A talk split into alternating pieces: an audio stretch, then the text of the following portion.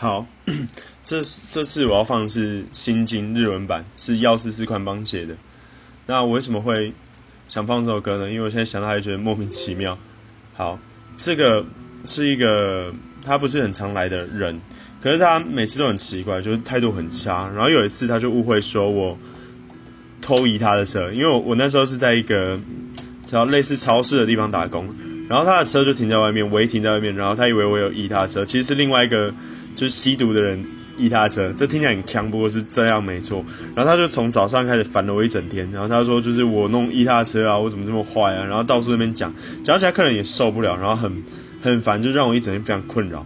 那之后怎么解决呢？后来我去警察局告他，呵 呵我去在大家在警察局相见的时候，他就跟我说：“哎，弟弟，不好意思，帅哥，你。”就是可不可以大家都是出来出来这样的讨生活，就不要这样嘛。然后后来超爽的，呵呵。